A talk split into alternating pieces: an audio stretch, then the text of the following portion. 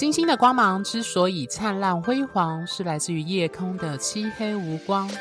生命的故事之所以动人心弦，是源自于人心的曲折离奇。Hello，各位听众，大家好，欢迎收听《HeartStar 心星相惜 Podcast》。我是金木和尚，落母羊座在五宫，海王星二宫，很不会理财的金牛座 Coco 米。我是太阳合轴天底落狮子座，外显很不狮子的狮子座 Tia。好，今天呢，我们要谈的一样是逆雷攻杀小后宫占星传之你的宫位，你的舞台。那我们今天要谈的是蛮重要的宫位跟主题，叫天顶、天底与四宫、十宫。那在节目开始前呢，因为我不确定我今天跟 Tia 录音的我们这个时刻，所谓我现在世界正发生一个重要的大事，可能不知道这集播出的时候是不是。我由衷的希望它结束了，就是所谓的乌克兰战争。那我想在节目开始前，我跟 Tia 决定，就是我们要静默十秒钟，为因为这个战争而受影响的那些家庭、孩童以及所有无辜的平民，做一个静默的祈祷。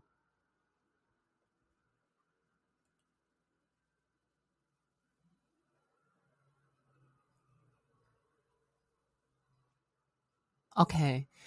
好，今天为什么会特别这样子做？是因为其实今天要谈的宫位也跟乌克兰战争非常有关。我为什么会这样讲？是因为它涉及到国家。那各位听众听下去，大家就知道为什么会跟乌克兰战争的某一些面向非常有关。好，那我们今天要谈的主题为什么会说很重要呢？是因为相信各位听众从一七宫那时候我们谈上升下降。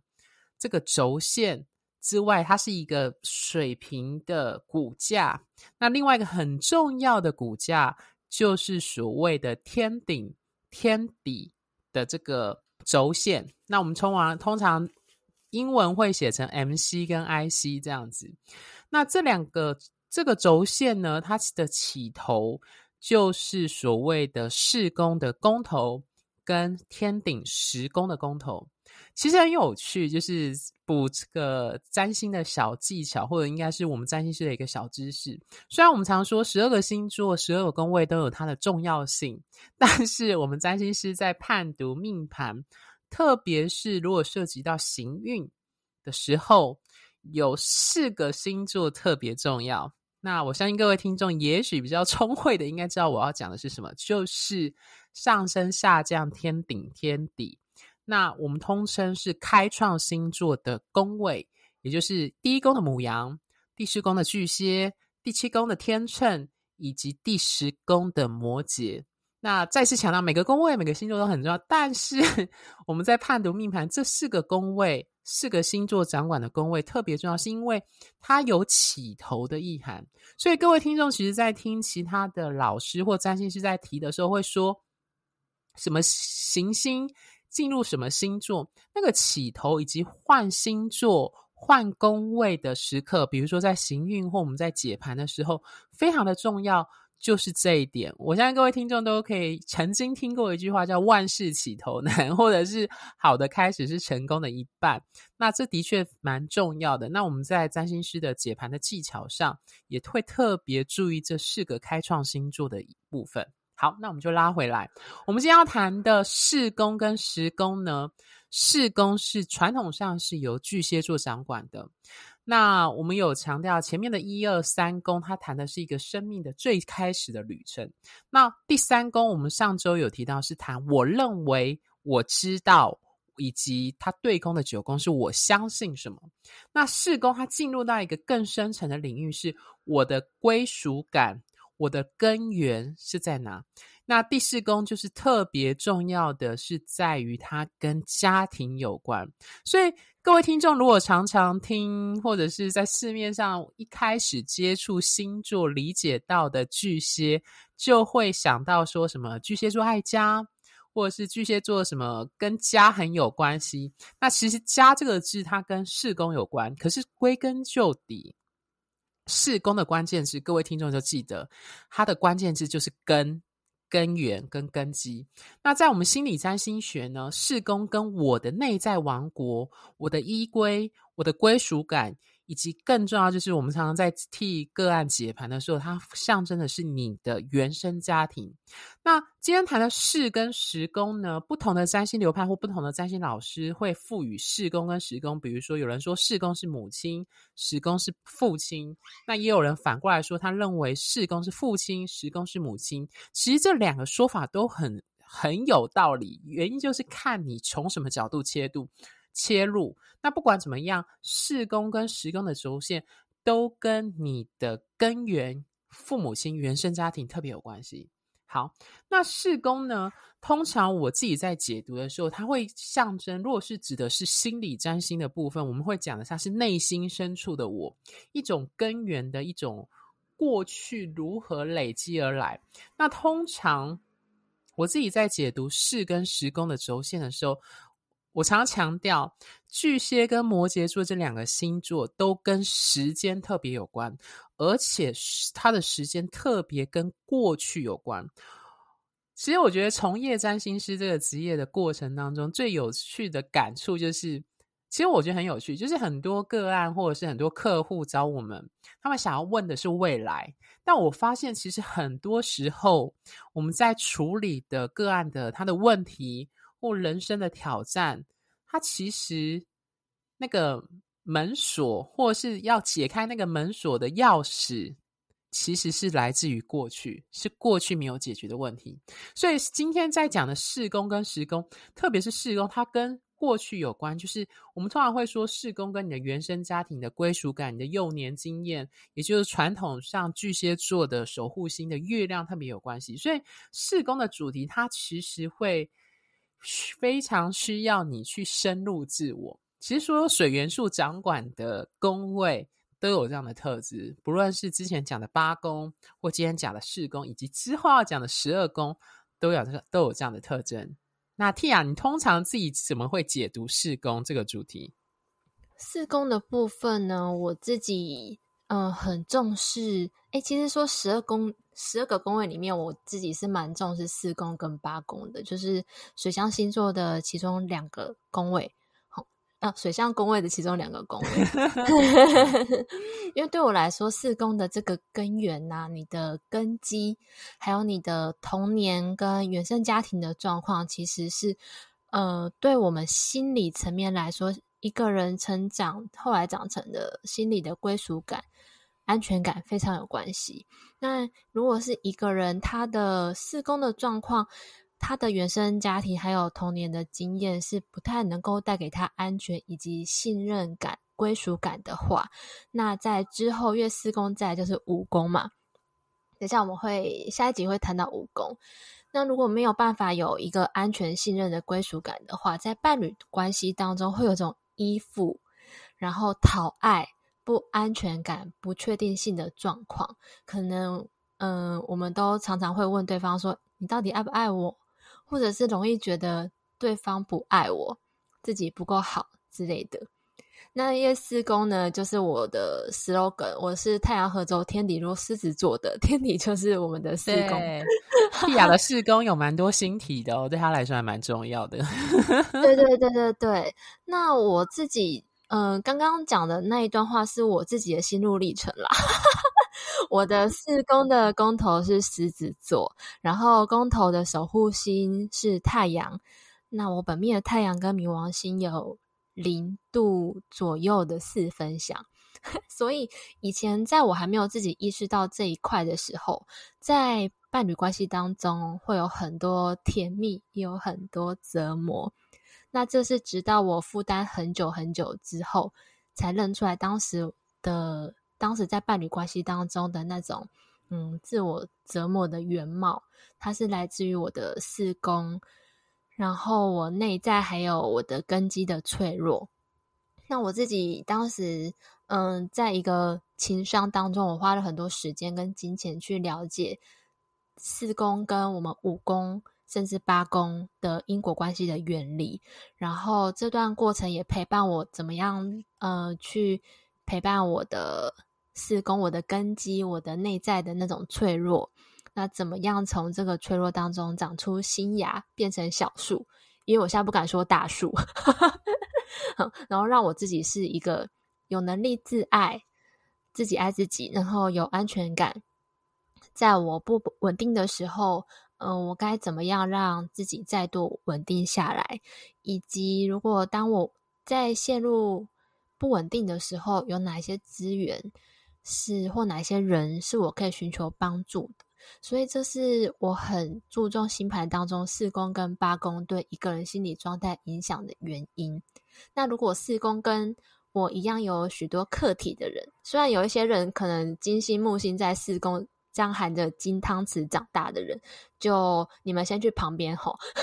但如果 四宫有很多课题的人，跟我一样的人，我想对你们说辛苦了。就是虽然过去的我们还蛮辛苦的，但是。这也带给我们长出很强大的心理力量的机会。那或许有一些人还在打滚，还在混乱，可能你原生家庭的议题跟伴侣人际关系的议题全部混杂在一起，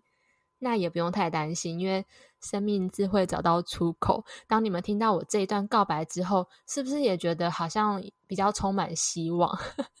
那我现在在伴侣关系当中，偶尔也还是那个。归属感跟呃不安全感会发作，因为毕竟那个我们四宫的东西有时候会是会跑到我们的潜意识里面的，偶尔还是会发作，只是我会意识到，然后隐藏的超级好。嗯，因为我觉得就是。如果我让对方跟我一起分担我的不安全感的时候，当我习惯这样做了之后，会产生依赖，就是前面刚才讲的依附理论那种依附关系。那这会让我会会再度忘记让自己往内看，然后去看自往内看自己，让自己恢复力量。所以我也还是在学习成长当中，然后努力的让我心里的小树可以变成大树，这样子。嗯，谢谢 Tia 如此真挚的 自己的生命经验的揭露跟告白，这样子，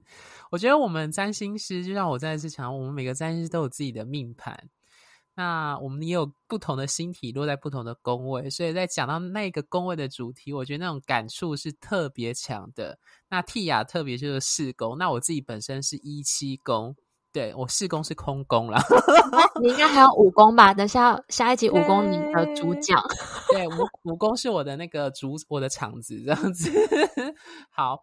我觉得身为一个四宫空宫，而且我四宫没有什么。包含公主星没有什么太大的负面，因为我的四宫的宫头是双鱼，木星落金木合相落在五宫，然后我的海王星也在二宫，没有太明显的挫折呃挑战的相位。我后来在自己的职业过程当中，我感受到一件事情，这个呃这样子说有一点点奇怪，其实我们常常说。呃，有两种宗教不能信，就是计较跟比较，因为你计较跟比较会带来痛苦。可是我后来发现，我从我的个案或我的客户当中，我发现他们分享他们自己的人生的生命经验或生命故事的时候，我才突然觉得自己的原生家庭好幸福。我觉得那种感觉是，呃。我们常说简单或单纯就是幸福。那我觉得听有一些客户的他的原生家庭，特别是跟父母有关的那个议题，真的是有点像玫瑰瞳铃眼，或者是世间情，或者是他们的原生家庭充满着各种用乌烟瘴气嘛。可是也这样子形容也不太好，就是他有很多复杂的情绪，特别是爱恨情仇在里面。我就突然觉得啊。我自己的父母或我的两边的家族真的 单纯很多，真的很平静。这样目前为止啦，那我觉得也是蛮幸运的一件事。所以我觉得刚刚 Tia 讲的她的生命经验，让我想到，其实我以前在别的集数也提过，在伴侣关系当中，我们以为是两个人在一起交往或结婚，但其实你是六个人在一起，因为你跟对方都各自带着对方的原生家庭的父母。进入到你的伴侣关系里面，所以我觉得从这个概念来理解，就是为什么我们占星师常常说，虽然我们常常用食谱式的方式去分别就行星或宫位去解读，但我觉得占星师最强，要成为一个独当一面的占星师，最重要就是你要整张星盘的串联在一起讲解，这个是最困难的地方，也是最耗费我们心力在解盘的时候的状态。所以那种感受就是，你会从这里就理解哦，原来从四宫这个脉络会延伸到八宫，甚至你的伴侣关系的议题上。所以刚刚 Tia 那个形容很有趣，就是他说四宫就像根，要长出一棵小树，他自谦说目前长出一棵小树而已，所以我要沿着这个部分去讨论。的确，很多占星教科书或者是我自己本身也很常这样举例，四八宫的轴线就像是树根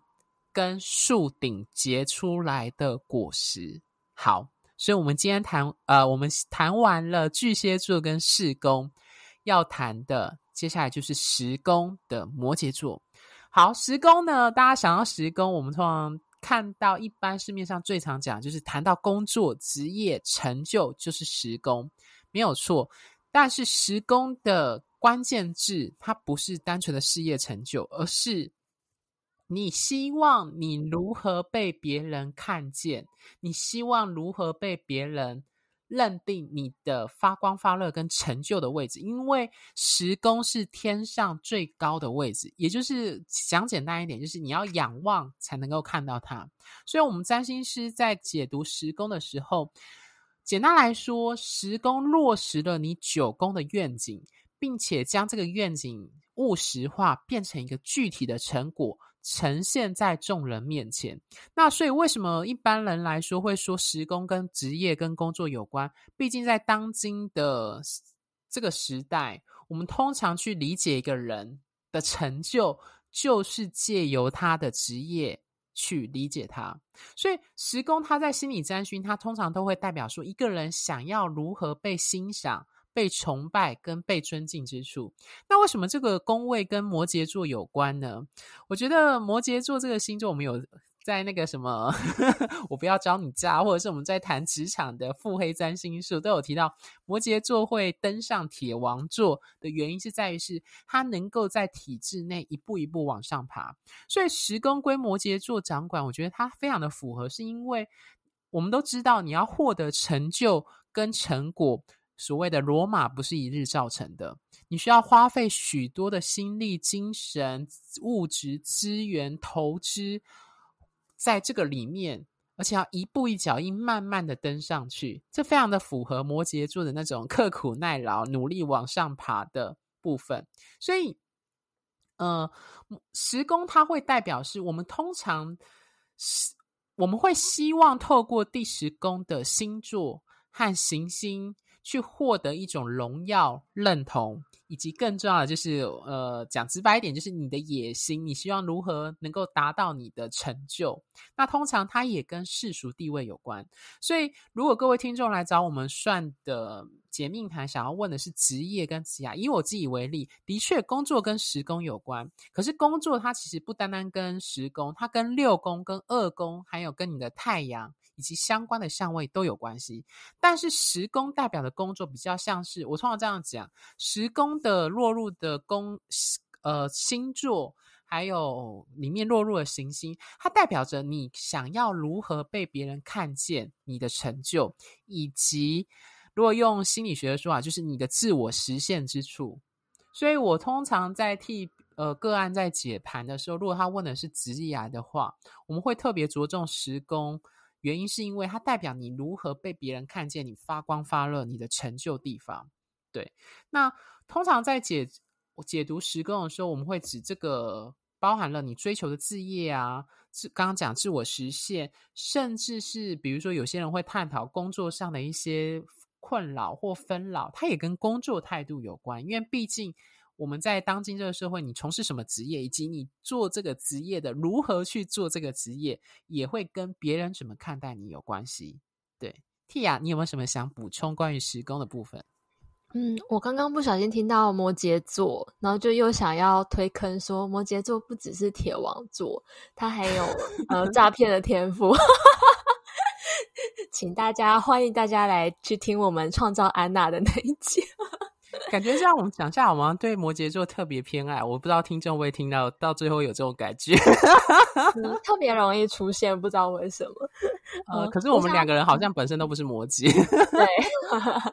我也很害怕老板是摩羯啊，离题了，抱歉。好好，我来补充一下，就是大部分呃，太阳在四宫的人是大部分是晚上出生的，然后十宫的太阳在十宫的人呢，大部分是大中午出生的，所以没错，十宫或九宫啦，对。对对对，所以我发现哦，四宫星群多的人真的比较宅，因为晚上大家都待在家。我觉得比较不外显，对对，然后也比较顾家啦，就是他也真的会比较喜欢待在家做些事情。嗯、然后十宫比较多的人，因为大中午大家都在外面。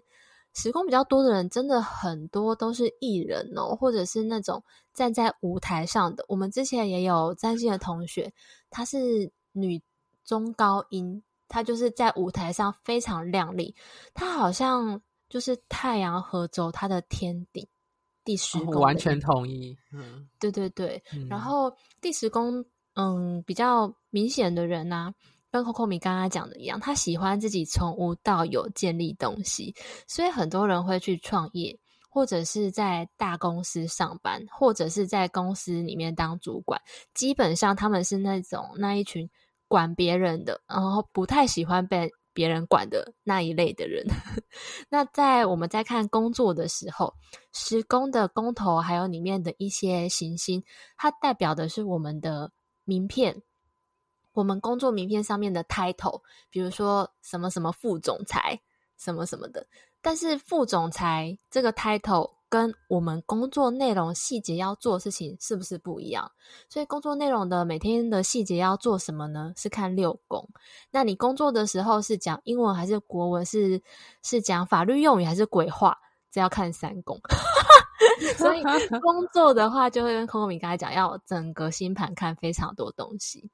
然后我自己发现，嗯、在行运土星进入你个人星盘第十宫的时候啊，很多人在这个时候都会创业耶，然后都会来跟我说他过得好苦、好累、压力好大。然后，嗯、相反的木星在十宫的时候，这种时候很特别哦。你在公司就算是横着走，老板都喜欢你，因为。十宫的位置在我们星盘当中有一种高高在上的感觉，所以在心理层面来说，在你的生命任何生命当中会带给你有权威感的人事物，都跟十宫有关。所以如果今天大家听到这边，就可以自己去看自己的星盘的幸运。假设嗯，公司有小道消息说要换老板了。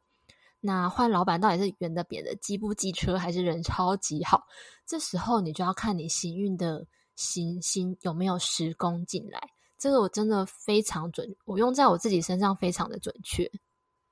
然后我也知道说，嗯，你说，我也知道说我工作什么时候可以忤逆老板，因为我知道就算忤逆他，他也还是很喜欢我。在我木星进第十宫的时候，好。我沿着 Tia 刚刚讲的有两点，我觉得非常非常，他讲的很很好，很重要。就是第一个，就是时宫也跟一个人，如果你未来成为上司或领导的话，就是一个 leader 的话，时宫也跟你成为怎样的 leader 有关。那在心理占星学，时宫还有一个非常的关键，也是为什么我今天在开头会提到乌克兰战争，是因为时宫也跟你认为一个领导人。所谓称职或一个好的领导人，应该具备什么样的才能，或怎样的领导人是你喜欢的有关系。特别是十宫宫头的星座，以及它的守护星，以及里面的星体。所以为什么那么重要？是因为它不只象征着权威，它也象征如果你变成权威，你是怎样的权威，以及你如何看待权威或者有地位的人，包含你的上司。对，所以时宫很重要的在事业上，包含在呃，我等下会再另外再讨论，就是在政治或者是在公领域上，它很重要的原因也是这个关系。那另外一个我想要补充，因为我们今天有谈谈所谓的天顶跟天底，那 Tia 有提到所谓合轴心，就是呃天顶跟天底的合轴心。那我完全同意 Tia 刚刚说，我觉得这个是非常颠。颠扑不破的一个真理，就是我观察到好多正中午出生，就大概你是十一点多到可能十二点多，甚至一点，主要就是你在那个容许度都合轴在天顶的人，就算他是巨蟹，就算他太阳是巨蟹，就算他是太阳是双鱼，他们都会强烈的展现那种发光发热，因为太阳，我们常说太阳这个星体非常喜欢待在。所谓的正中午的位置，刚好是太阳最，你可以说最显眼，就众人都要仰望它的位置。所以，我真的认识，我这这个真的很有趣。我我拿我很多我认识的朋友的命盘来看，非常有趣。我发现那些会想要在群体当中被看见，想要成为 leader，成想成为小队长。组长或当总召，或是成为当领导职的，很多都有。比如说正中午出生，或者是他的天顶的轴线有合轴星，特不管是合轴什么星体，就算是合轴很隐晦的冥王星，他也会用一种很台面下的方式去表达他如何成为一个 leader，以及有那种控制的一种 power 在，很有趣。像我举个分享。我有一个朋友，他的呃，有一个有一对女同志的朋友的小孩，就我那时候看他命盘，因为刚出生没多久，没多久，他的时宫就聚集了很多星体，然后又有冥王星合走在天顶。我那时候就默默的想说，嗯，不知道这，我很好奇这个小孩未来的社会成就是什么样子，非常的有趣。对，好，那。除了刚刚我们在谈的，就是工作的部分，我想再提的，就是我们今天一开始提的乌克兰，就是其实巨蟹跟摩羯座这个轴线，天底跟时工，它为什么跟国家有关？是因为时工跟社会体制、阶级在这有关，因为。事实的这个父母亲的轴线，它很有趣，就是它不单单象征的是你父母的样子，它也象征你眼中父母的样子，以及你从你父母身上传承得到什么东西。所以，我们常说的阶级、社会阶级，它有一定大的程度跟你父母亲给予你的阶级的资源很有关系，也是跟事跟时工有关。那时工的部分，我觉得事跟时就很有趣，就是。比如说，我以前小时候啦，就我们常会听的，那时候还在唱什么爱国歌曲，我不知道各位有没有跟我应该差不多，就那种很小的时候，可能国小一年级，那种有一些比较老一辈老师还会说什么“没没有国哪里有家”，你知道？我现在回想起来，这这句话就非常的事工跟时工，对，所以社会体制以及时工、事工跟时工，它通常在。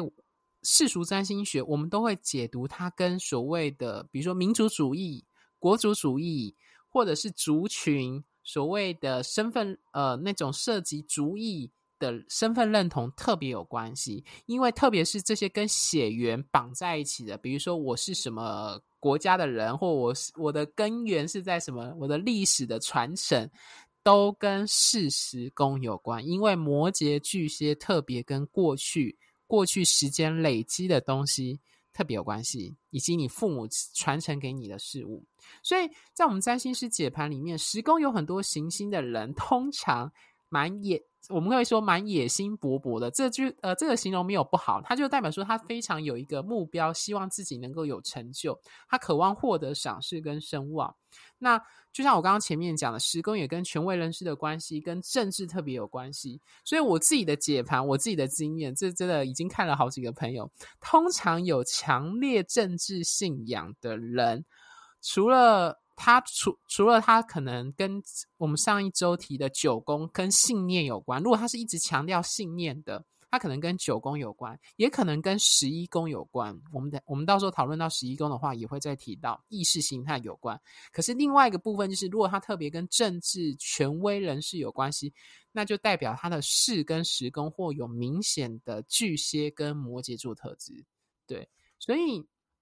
我我一直觉得，就是我会鼓励各位听众去思考你时宫的主题的时候，绝对不能遗漏你的事宫。看起来很有趣，就是如果说事宫是内在的王国，那为什么它跟你的时宫的成就有关？就代表是因为它是你的根源，它这个根源会影响出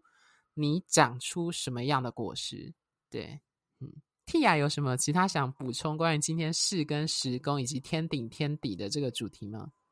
嗯，我想延续 Coco 米刚刚讲的国家国族相同血缘的人，都是四十宫这条轴线上面。那如果呃星盘当中四宫跟十宫比较明显的人，也很适合去当公务员、军人，哦，为国家奋斗的人。嗯，或者是有明显土星的也是，对，对对对，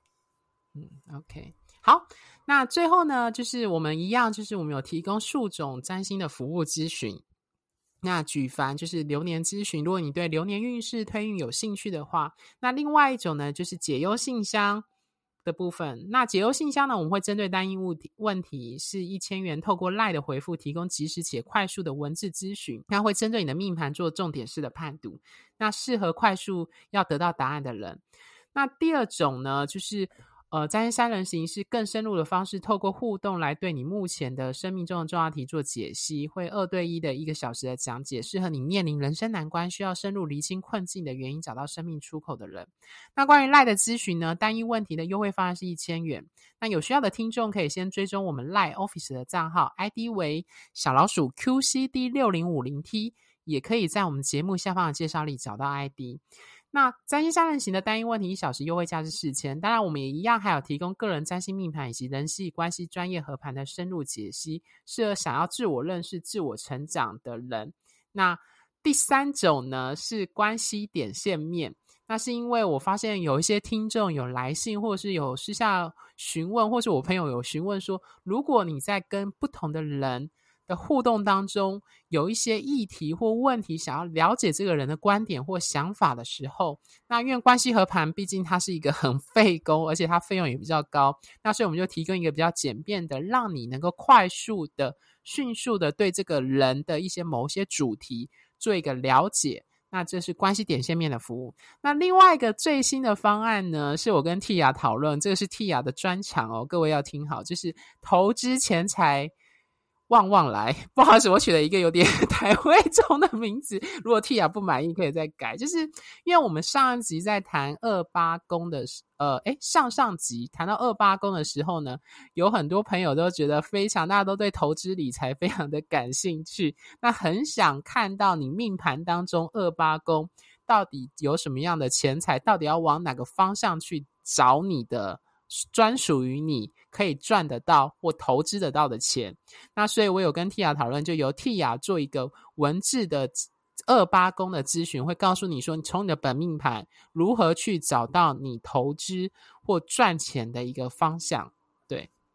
好。那我自己本身呢，也有从事占星的演讲邀约，那也有写很多占星的文章，有做放在我们做的很漂亮的星星相惜，大家可以 Google 搜寻的官方网站上。那追踪本节目外呢，请记得在脸书跟 IG 按个赞。那我们的脸书会不定时的会发有一些关于行运啊或占星的文章，比如说前阵子就是发关于就是呃。跟乌克兰战争有关的行运的相关的部分。那我们下一集呢，我们要谈的是我的场子，也不能这样说，就是可能有一些听众很在意的关于恋爱宫、五宫以及它的对宫十一宫的这个主题。好，星星的光芒之所以灿烂辉煌，是来自于你们的订阅与赞助。哈斯塔惺惺相惜，真心相待，专属于你的心愿。拜拜，拜拜。